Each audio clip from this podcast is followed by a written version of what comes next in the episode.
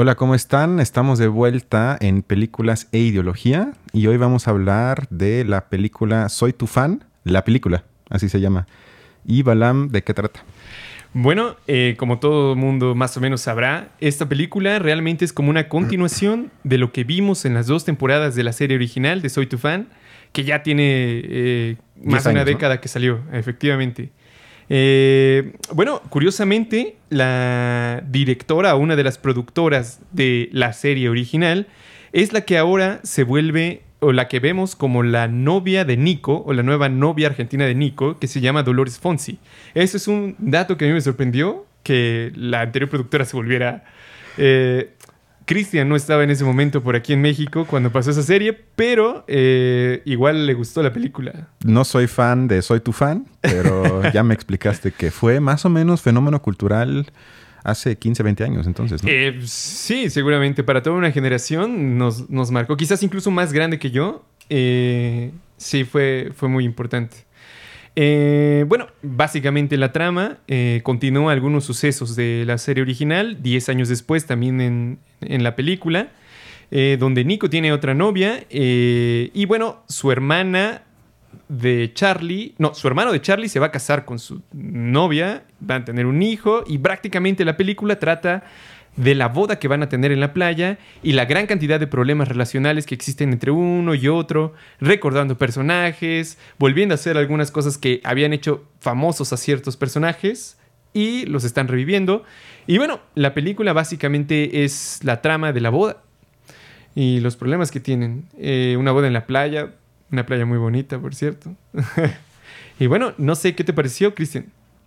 Sí, efectivamente, esa es la trama que prácticamente nada más se desarrolla primero en la Ciudad de México y luego en la playa de Acapulco, en un hotel de lujo, obviamente.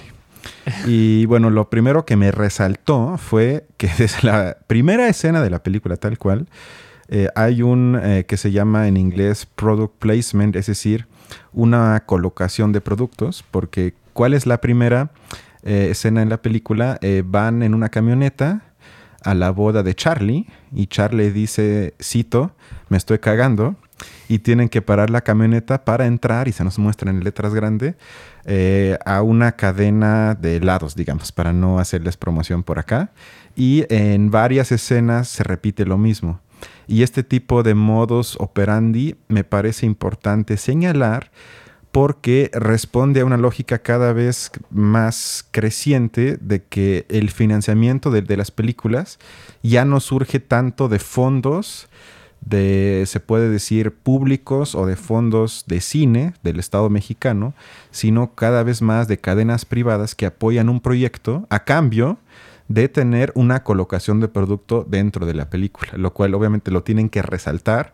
También eh, la hija de uno de los protagonistas usa audífonos de una marca particular de color muy llamativo blanco.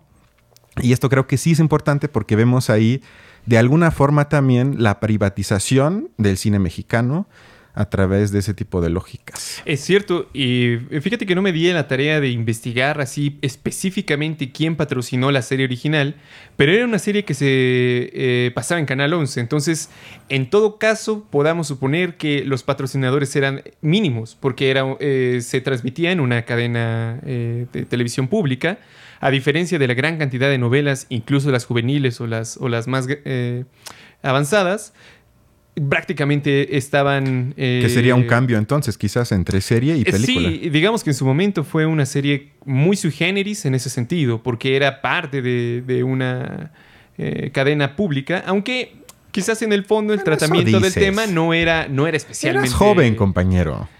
Por eso Sí. te gustaba tanto. Apuesto a que si la vuelves a ver dices, ¿cómo me pudo gustar esto? A ¿No lo crees? mejor, a lo mejor puede ser, aunque también tengo un sesgo.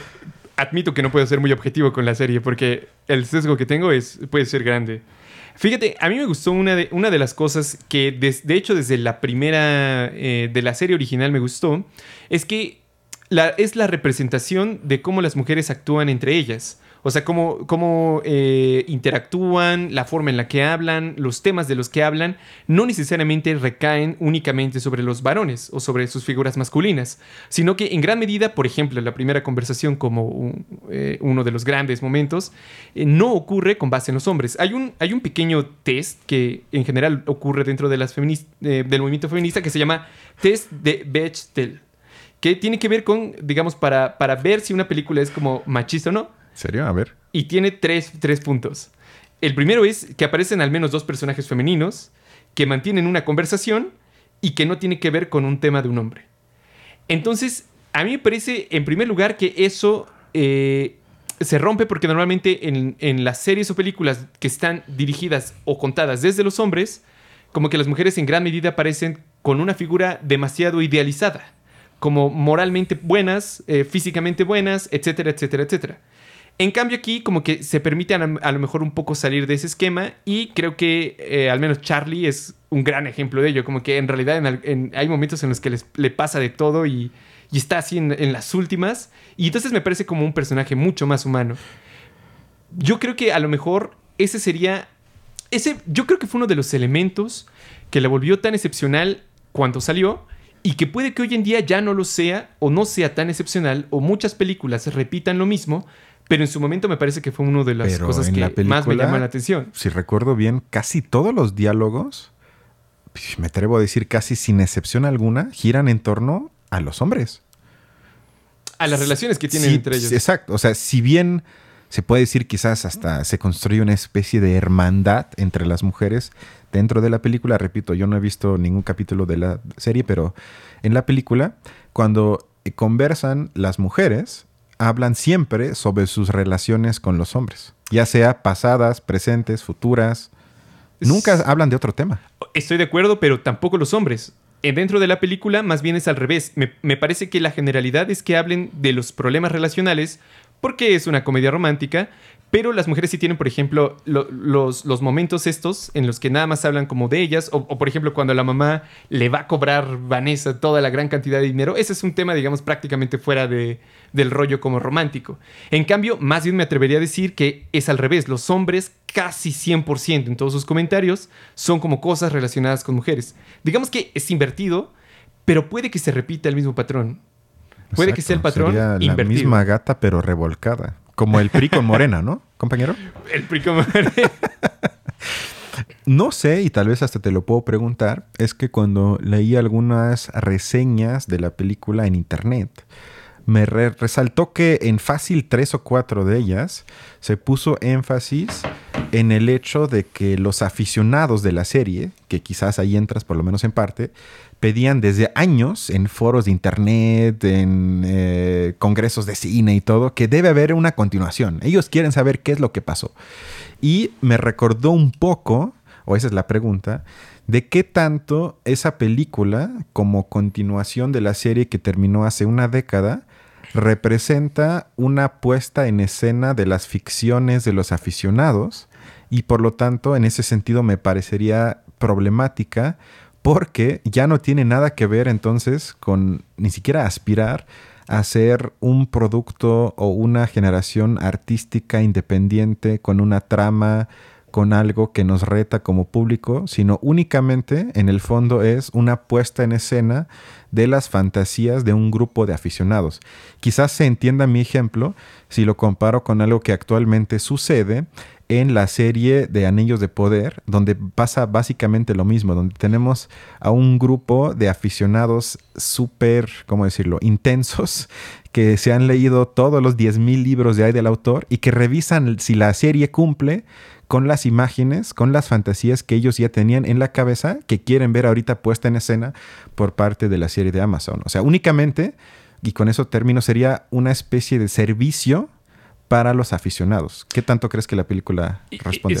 yo diría que sí, eh, definitivamente. Es, esta cuestión del fan service, realmente, ¿no? Como la complacencia de los fans de cumplir sus deseos. Yo creo que sí, porque en el fondo eh, la gran trama de Soy tu fan o lo que todo el mundo quería ver en la serie original era que al final Nico y Charlie terminaran juntos. Pero eh, eso al final no se logró y me parece que incluso fue más brillante el final de la serie original porque nunca se muestra que estén juntos hasta el final, sino que la serie termina, spoiler para los que ah, seguramente ya todos lo vieron, eh, terminan simplemente con Nico invitando a Charlie a subirse a un globo aerostático y así acaba la, película. O sea, al final no sabemos si terminan acaba la serie, la serie, la serie es verdad. En cambio, en la película es como mucho más claro que terminan juntos.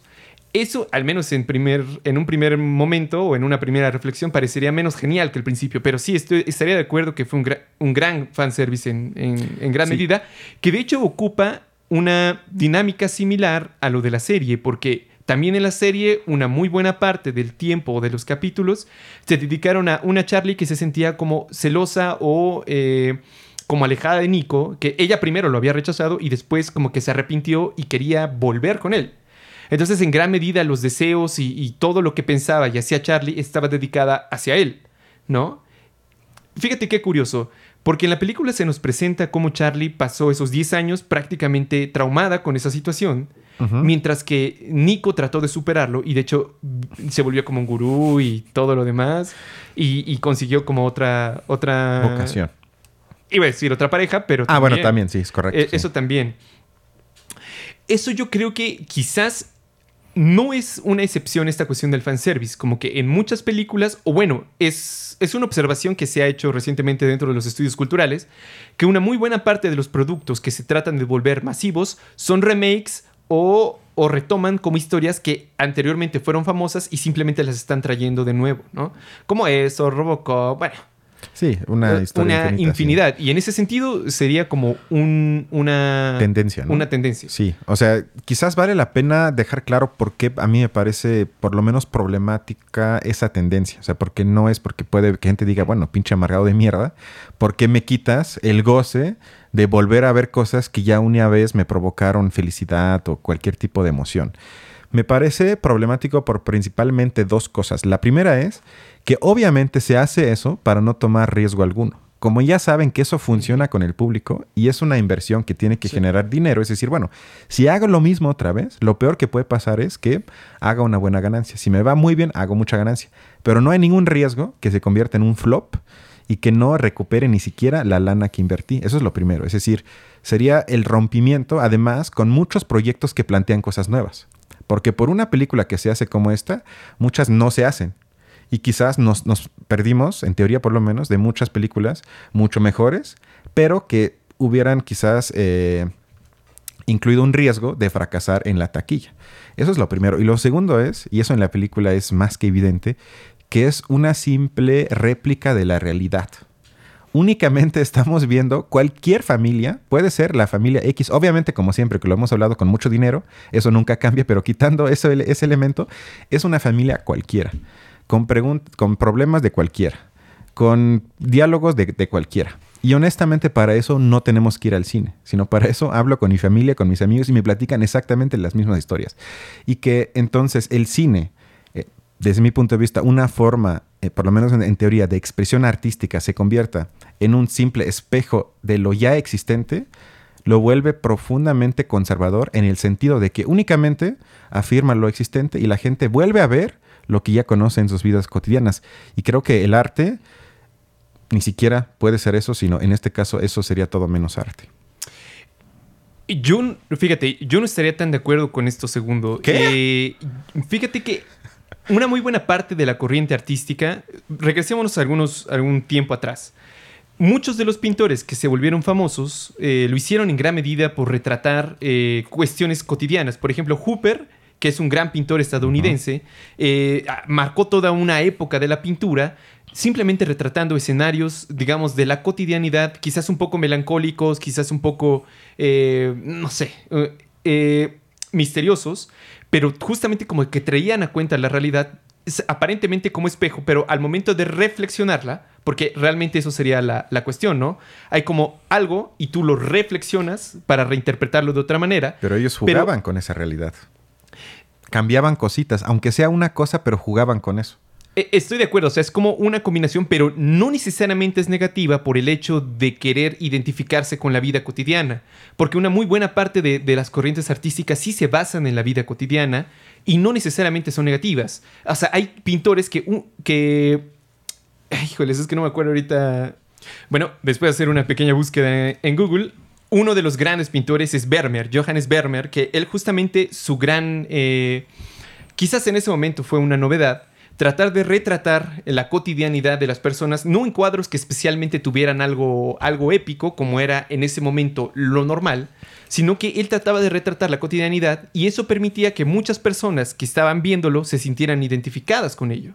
Es decir, a veces lo que nos habla de nuestro día a día nos puede provocar identificación y por ende cierto placer al, momento de tenerlos. Lo que estoy de acuerdo es que sí hace falta, es decir, el problema no es retratar lo cotidiano, el problema es, dentro de lo cotidiano, no hacer una crítica al mismo.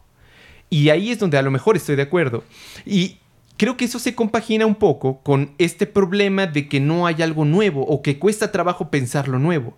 Recuerdo este eh, texto que ya hemos hablado bastante. Eh, como lo decía Mark Fisher en Realismo Capitalista, que él presenta una problemática en el que lo nuevo cada vez cuesta más trabajo de pensarlo, ¿no?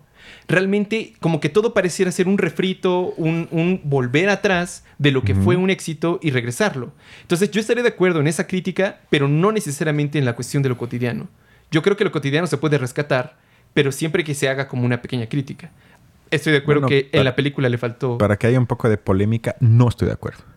Em, porque creo que tendríamos que ser, digo, es muy complicado y ahorita tampoco hay tiempo para eso, pero creo que el medio de expresión entre una pintura o una película sí se tiene que diferenciar porque en una pintura por lo menos existe la posibilidad del ejercicio contemplativo al apreciar la obra. Esto en una película me podrías decir, ok, la puedo pensar después, pero si voy al cine ni siquiera le puedo poner pausa a ciertas escenas, sino es algo que tengo que, bueno, consumir suena feo, pero que tengo que ver durante las 90 minutos que dura y luego la puedo pensar. Podría hacerme quizás el trabajo de luego ponerme a buscar ciertas escenas, pero estamos de acuerdo que no es el ejercicio de la mayoría de la gente de hacer eso con una película. Y en cambio con una pintura sí, pero aún así yo diría que la definición de industria cultural de Adorno y Horkheimer es el retorno de lo mismo una y otra vez que es únicamente un espejo de la realidad o como ellos le decían, que es una fábrica de sueños que les son negadas a la población. Y en este caso la película cumple perfectamente con eso, porque muchísima gente estoy seguro que tiene el sueño, sin que yo diga que sea un bueno o mal sueño, sino simplemente lo tienen con hacer una boda en un hotel de lujo en la playa de Acapulco. Muchísima gente tiene ese sueño. Le es presentado en la película cuando en la realidad le es negado al 99%. Aunque al final también en la película les es negado porque llega una tormenta y no lo pueden completar. Bueno, pero sabes a lo que me refiero. O sea, habría aún mucha gente que diría, ok, hago el viaje de la película y aunque luego me nieguen la boda, quiero aprovechar esos cinco días en el hotel de lujo. O sea, sabes a lo que me refiero. Y ellos dirían, y yo comparto, que justamente esa identificación de la que hablabas es el problema. Porque lo único que sucede entonces es que la gente se identifique con cosas que ya existen y que, por lo tanto, ¿cómo se darían cuenta que esas cosas son opresivas o a veces hasta represivas? Por lo tanto, el ejercicio de crítica comienza cuando me dejo de identificar con algo. O, como diría Horkheimer, la crítica puede comenzar cuando hay una dicotomía entre concepto y realidad. Es decir, cuando no me identifico, cuando hay algo que no me cuadra, en ese momento comienzo a dudar y comienzo a criticar. Pero si me identifico con algo que veo replicado en la pantalla y digo, yo me siento como tal persona o yo me puedo identificar como tal persona, únicamente replico lo ya existente. ¿En qué momento la gente se puede de alguna forma abstraer y hacer un ejercicio de, de crítica? Yo no lo veo posible. Es que creo que lo que mencionas es difícil de medir directamente porque al menos esta película me parece que tiene muchos personajes que cumplen como distintas facetas o, por ejemplo Iñaki es como una persona completamente una caricaturización del clase del hombre blanco machista. Eh, exactamente. Es una caricaturización total, pero en gran medida esa te permite observarlo. Es decir, al final las personas que pueden ¿Pero reflexionar. tengo que ir a ver una película para ver a alguien así? Puedo ir aquí a la, esquina, al mercado, para ver 10 así. Es que ese es mi cuestionamiento. O sea, ¿quién tiene que ir a una película para decir, ah, esto no lo he visto en la realidad, esto me puso a pensar, eso no lo había visto de tal manera, esto no me lo habían presentado visualmente de esta forma? Yo no digo que la película en su totalidad tenga personajes nefastos, tontos, sino que únicamente es una réplica de la realidad, es como una imagen de la realidad, donde puedo ir a cualquier esquina y me encuentro lo mismo. Y eso para mí no es ni expresión artística y mucho menos abre espacio para cualquier tipo de crítica mínimamente progresista. Es que eso es lo único que estoy diciendo.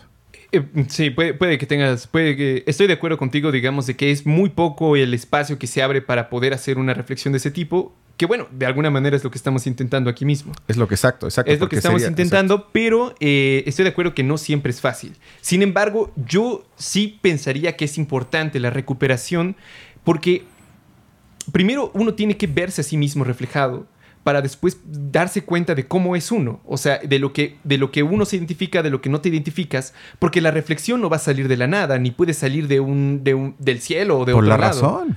Eh, sí, claro, pero la razón ocurre, pero, pero la razón reflexiona sobre su objeto. Y una autorreflexión, en una autorreflexión, el objeto es uno mismo. ¿Cómo haces una autorreflexión si no te apareces tú primero reflejado? Pero, por ejemplo, si veo una película sobre la esclavitud, pues yo nunca fui esclavo. ¿Cómo me voy entonces a identificar con eso?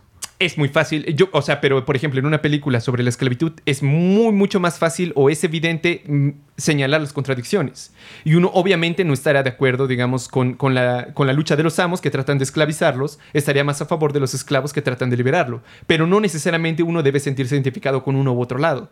En cambio aquí, la identificación está prácticamente llevada al límite. Es muy, muy grande la identificación, pero por eso mismo, eh, repito, o sea, no se puede hacer una reflexión de lo que uno no, o sea, si no primero te ves a ti desde fuera. O sea, yo creo que es parte importante. Pero bueno, igual si quieres, avancemos, yo creo que está, está claro ese punto. Está claro ese punto y que la historia nos juzgue. Eh, el siguiente punto, que es ya un poco más corto, eh, y ya lo, ya lo tocamos de manera breve, tiene que ver con Nico, que se convirtió en gurú, que es también una de las primeras escenas, sale creo que en el minuto 2, eh, en un, hay que decir, empresario de cursos de autosuperación enfocadas en eh, rupturas amorosas, donde él más o menos convierte su sufrimiento personal por el rompimiento de Charlie en una virtud, lo supera, se tarda, creo que al final lo menciona como cinco años en superarla, y convierte esta desgracia individual luego en una forma o voluntad de emprendimiento. Y la frase que siempre pregona es llorar para superar. Y con esto, digamos, quiere implicar una forma de ideología del autocuidado que me recuerda un poco a Eat, Pray, Love, la película con Julia Roberts, que es eh, para mí la más emblemática en el sentido de representar la época neoliberal y su eh, incluida despolitización hasta ad infinitum, donde ya se habla de todo menos de política, como en la película, por cierto, y obviamente se representa también, eh, como diría Mark Fisher, eh, una privatización de la psique. Es decir, que cuando te pasa algo así, tú te tienes que autocuidar y es tu problema. Entonces, si tienes lana para inscribirte en cursos, sí, hazlo. Y si no, que Dios te ayude. Creo que eso también se representa de manera juguetona en la película, pero en, en el fondo me parece que es esto. Y, ahí, en ese punto, sería muy similar a el padre de la novia, porque también existía mucho esta cuestión del gurú, de no nos vamos a casar, incluso no se iban a casar por la iglesia católica, ¿no? Iba a ser como un chamán, son rebeldes. una cuestión así.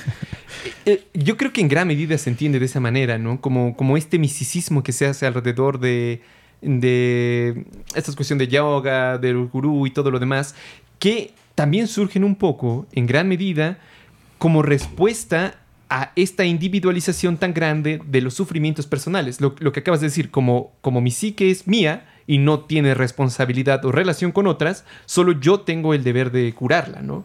Entonces esta clase de cuestiones eh, metafísicas surgen. A mí, a mí me gustaría, digamos, resaltar un poco, yo encontré ideología, o más bien como muestras más grandes de, esta cuestión ideológica, en pequeñas frases que se hacían a lo largo de la película.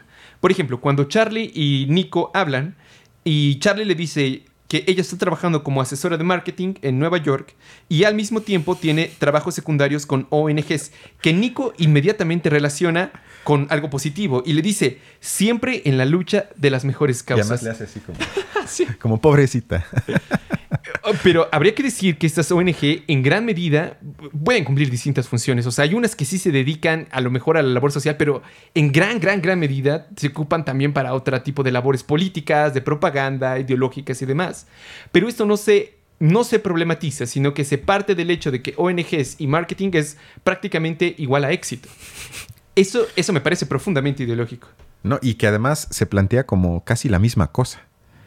Además, es cierto. Como si el trabajo en una ONG, suponiendo que se encarga de política social, cambio climático, no sé, el problema de que la gente no tiene vivienda, lo que sea, hay muchísimos problemas, y que entonces el trabajo sería entrar a una ONG así y hacer publicidad o marketing, o sea, eso también. Y al mismo tiempo, igual creo que se muestra ahí la profunda, hasta ya a veces antipolítica, porque se asume de antemano, y creo que eso también es muy presente en la realidad, que la política es algo sucio, algo de corruptos, algo de gente nefasta, algo de gente que anhela el poder, etc.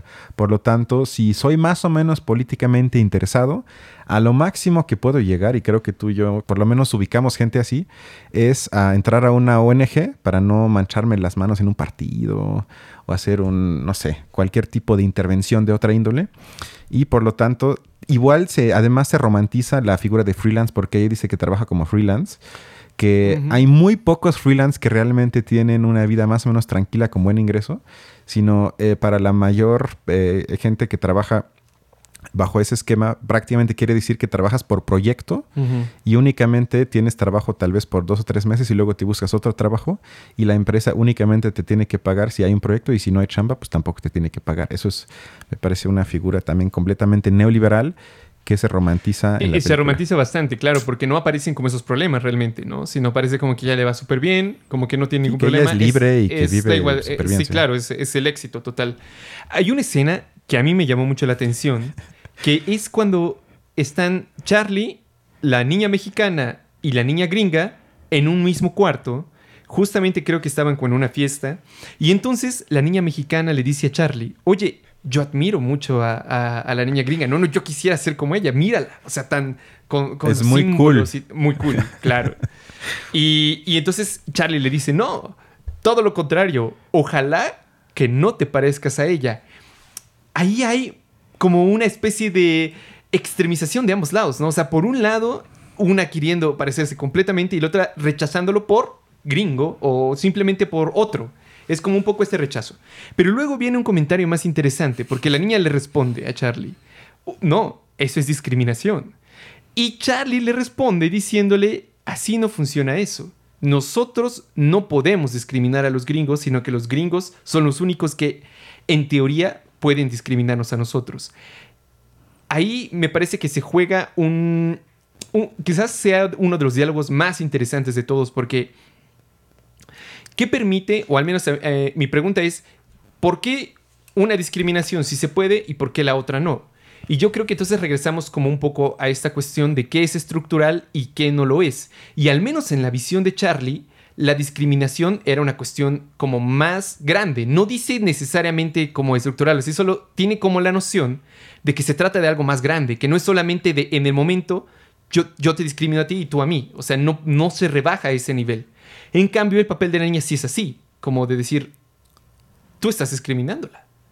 Lo que en el padre de la novia era prácticamente la visión dominante de la discriminación. Bueno, al parecer hoy sí hay un poco más de desacuerdo, porque yo creo que sí puede haber discriminación, entre comillas, al revés. A ver si me puedo explicar, porque esta frase igual en la película me resaltó mucho y me pareció muy curiosa, aunque se plantea de manera otra vez juguetona y tonta, eh, pero creo que esconde profundidad que además se refleja en las discusiones públicas. O sea, cuando se hablaba, por ejemplo, de que eh, los meseros tienen que comportarse o luego la gente que no puede entrar a cierto lugar para comer. O sea, está presente el tema y que sin duda es un tema importante. Pero me parece que vemos una vez más algo que ya hemos tematizado en esta mesa, que es, en pocas palabras, el pensamiento posmoderno identitario, que parte, como lo hemos explicado aquí, espero que haya quedado más o menos claro, de que hay una dentro y afuera, unos contra otros, una identidad contra otra. Y eh, por lo tanto, sí creo, para dejarlo claro, que no hay racismo invertido.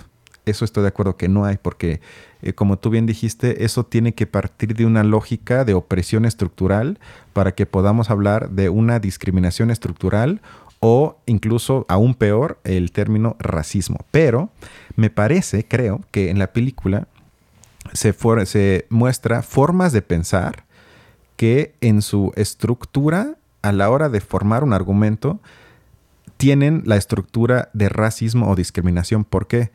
porque se quedan en la misma lógica de los propios racistas que ellos tratan de criticar. ¿A qué me refiero?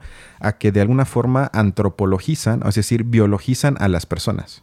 Dicho de otro modo, los juzgan principalmente, o a veces hasta únicamente, por características físicas. Algo que ninguno de nosotros tiene culpa y no lo podemos cambiar. Por lo tanto, eso es discriminación. En vez de eso, para no caer en eso, se debería de partir sobre todo desde mi punto de vista, del poder económico de los sujetos que conlleva, como tú y yo lo sabemos muy bien, en eh, una lógica en la que estamos del capitalismo a poder en muchos otros ámbitos. Eso debería ser, eh, o por lo menos yo lo veo así, una, digamos, la matriz principal de la cual se desprende todo lo demás. Y no partir de que eh, hay como ciertos atributos físicos o un pasaporte, porque pues ella, su pasaporte gringo, o su lugar de nacimiento, y con base en eso entonces voy a evaluar si tú puedes ser discriminado o no. Me parece que se cae en la misma lógica de pensamiento que se quiere criticar. Por eso digo, ya nada más lo última, por eso digo que hay una estructura de pensamiento racista y discriminatoria, que no es lo mismo que racismo o discriminación, pero me parece que la lógica, la estructura de, de construir tu argumento es el mismo que se quiere eliminar. Por ende, sí me parece algo problemático. Yo creo que en ese sentido es quizás la escena más representativa de ello, porque refleja muy bien esta este como discusión que existe en nuestras sociedades que no se resuelve. De nuevo, como regresemos al, al inicio de esa conversación, que de hecho se repite en algún momento, pero eh, cuando la niña quiere ser como, como la niña gringa, la niña mexicana, y luego Charlie le dice, no, al contrario, debes alejarte de eso prácticamente ese debes alejarte de ello está creando, está reproduciendo lo que tú mencionas, únicamente por el hecho de ser eh, gringa o por tener otras formas de, de, interactuar con su entorno, con las personas, ya inmediatamente se vuelve como parte del objeto de, digámoslo en tus palabras, como discriminación de parte de Charlie. Pero inmediatamente dice, no, ellos no pueden ser discriminatorios con nosotros porque eso corresponde a algo más grande. Es decir, es, tiene como significa que existe en general la noción de que la discriminación tiene algo que ver con lo estructural, pero no se termina de establecer qué. No hay como claridad al respecto de esta división de una actitud, como lo acabas de mencionar, y la discriminación como fenómeno estructural de las sociedades. Me parece que hay otro, otro, otra situación en la que el novio y la novia que se van a casar, eh, el, el, güey le dice a, a la morra algo así como, ¿qué pido con la niña gringa? O sea, es así ah, como que, ¿por qué dejamos a nuestra hija eh, interactuar con ella? O sea, es así como... Con el enemigo. Prácticamente, o sea, se ve como un rechazo profundo del güey al que, la, al que la, su novia le dice, déjala, o sea, está descubriendo su mundo, que interactúe con lo que quiere interactuar.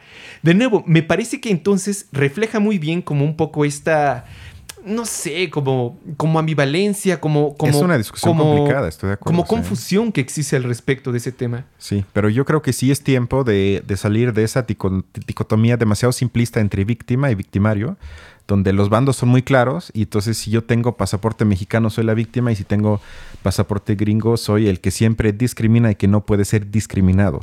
Porque creo que ese tipo de argumentaciones simplistas y que eh, encubren muchos niveles de análisis, llevan, es más complicado, pero llevan en el fondo a gente eh, como Trump al poder. Porque hay muchísima gente de Estados Unidos blanca que perdió su casa, que perdió, que perdió su trabajo, que perdió absolutamente todo. Y que entonces cuando una millonaria mexicana les dice, me estás discriminando en su eh, hotel de lujo de, Acapulco, yo entiendo, no justifico y obviamente es un argumento racista de los gringos hacia la migración mexicana. Pero no nos podemos quedar con el argumento únicamente tú me puedes discriminar a mí y tú me vales madre porque eres un hombre blanco, cis, hetero, em, normado, perdón, se me olvidó, pero digamos, eres parte de la élite por tu color de piel, otra vez, por algo físico que no puedes cambiar. yo creo que en gran medida eso ocurre eh, y, y, fíjate que yo creo que incluso algunos de derecha tienen razón, porque mencionan que únicamente las personas se vuelven o se consideran malas o se perciben como malas por tener dinero. Y su gran, digamos, defensa es, no por tener dinero me vuelvo malo. Y tienen razón. O sea, en el fondo, tener no es algo o no tener no te vuelve moral, bueno, digamos, exactamente, no te da un estatus moral, ni te hace superior moralmente hablando, porque no se trata de eso sino se trata de las condiciones que permiten que haya gente que concentre mucho dinero y haya gente que no tenga nada. Pero entonces justamente se está, digamos, encubriendo en un velo ideológico esa situación, porque nos estamos perdiendo en la discusión de si Trump es bueno o malo por tener dinero y no en si el sistema que lo apoya es bueno o es malo para el resto de las personas. Estoy completamente de acuerdo. Creo que en ese sentido refleja la, ¿ya ves? ya ves, refleja, es un reflejo.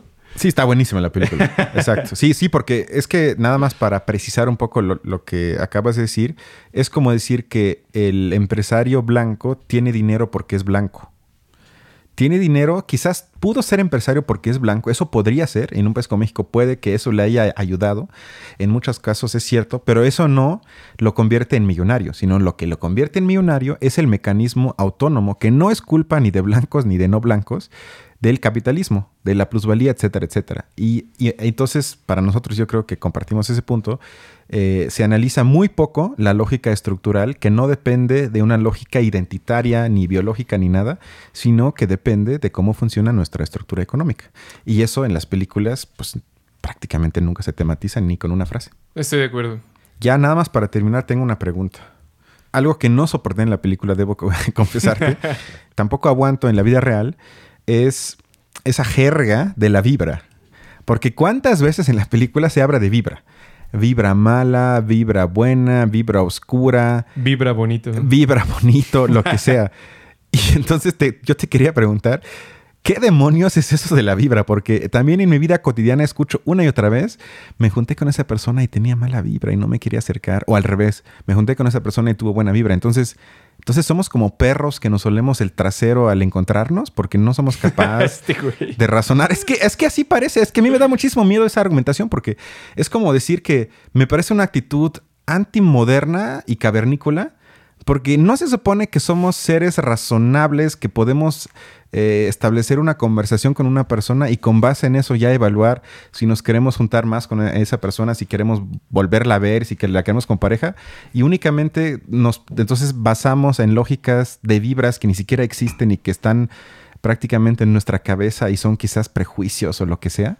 Eh, fíjate, yo creo que eh, ese, es, un gran tema que no sé si nos dé el tiempo para platicarlo. Pero explícame, ¿qué es la vibra? no lo entiendo. Te juro que no lo entiendo. Es decir, a mí me parece que en el fondo tiene mucho que ver con esta revisión de... Revivisión, güey. Pues es que es eso. Sí, sí. Es eso. Creas tu nuevo concepto. El concepto de la revivisión de sentidos que son, por así decirlo, como pensamiento religioso vuelto a traer fuera de la religión. Porque en el fondo se trata de concebir que en el mundo existen fuerzas más allá de las que racionalmente podemos concebir yo creo que no necesariamente se le tiene que culpar o, es necesariamente negativo el hecho de que haya personas que así lo piensen. Más bien pienso que es como una especie de consecuencia del hecho de que las instituciones religiosas estén perdiendo cada vez más poder, pero no hay algo que alcance a llenar ese pensamiento como mágico o religioso. Y eso existe en nuestra sociedad y en prácticamente todas las sociedades. Yo creo que eso explica en gran medida el resurgimiento de, por ejemplo, esta cuestión del tarot, del zodiaco, de leer las cartas, de todo lo demás. En gran medida porque hay un pensamiento mágico y lo hay porque hay una necesidad humana de buscar respuestas a cosas que no entendemos. Entonces hay ciertas, eh, digamos, misticismo, o sea, es que no sé, no sé cómo decirlo, pero pongámoslo de esta manera, pensamiento mágico que se va como atribuyendo, se institucionaliza en, grupos sociales y eso es lo que permea a lo largo de la sociedad. Me parece que la cuestión de la vibra va, va en ese sentido. No es posible de comprobar, digamos, científicamente y en un proyecto ilustrado así al máximo, racionalmente no debería ser factible que una persona piense algo así. Pero el hecho de que lo piense no, no me parece que sea necesariamente negativo, más bien es un reflejo de nuestro tiempo también. O sea, de que no existe algo que llene esa necesidad de encontrar respuestas a los fenómenos que me aquejan a mí. De nuevo, la cuestión del yoga también lo, acabamos de interpretar como una especie de eh, elemento que satisface una necesidad psicológica de encontrar respuestas ante mí yo, porque yo soy el responsable de mi psique. Entonces debe haber una filosofía que me permita entenderme. Eh, son, digamos, filosofías que eh, son fáciles de asimilar. Finalmente es pensamiento mágico, entonces tiene como muchas posibilidades de ser moldeado, no exige una rigurosidad racional para ser comprendido y da respuesta a muchas preguntas internas. Yo no diría que es una cuestión, ahí si me lo permites, de cuestión de elección individual. Es prácticamente un fenómeno social de nuestro tiempo. Sí, pero sí me parece criticable y preocupante porque ya nada más para terminar, o sea, sí, sí lo leo como una expresión de unos yo, o sea, yo en el término del psicoanálisis, narcisista y autoritario, que perdió la capacidad, si es que nunca la, o tal vez nunca la tuvieron, de eh, usar la razón para tomar o para tener un intercambio racional con el otro, el otro entendido como persona, que me parece que es la cuestión más importante que nos distingue de los animales. Y en vez de eso, recurren a, como bien dijiste, creo que es lo que más se acerca a pensamiento mágico, para excluir a personas, porque estamos hablando de eso, porque estamos partiendo del hecho de que vale como argumento, es aceptado socialmente excluir a alguien por mal vibroso. ¿Quién sabe lo que significa eso?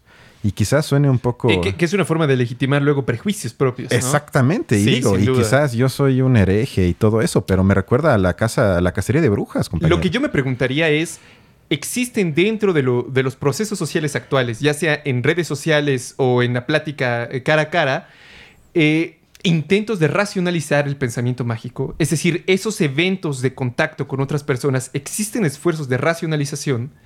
Yo me inclinaría a pensar que sí, pero igual eso podríamos dejarlo para, otra ocasión, con alguna película que lo merite. Sí, eh, ¿recomiendas Soy tu fan? Pues para los que vieron la, serie, claro que sí, pero para los que no, pues la verdad no vale tanto. No la vean. Ahorrense ese dinero y vean lo que sea, pero no la vean. Bueno. Perfecto. Muchas gracias y nos vemos en una semana. Nos vemos. Hasta luego. Hasta luego.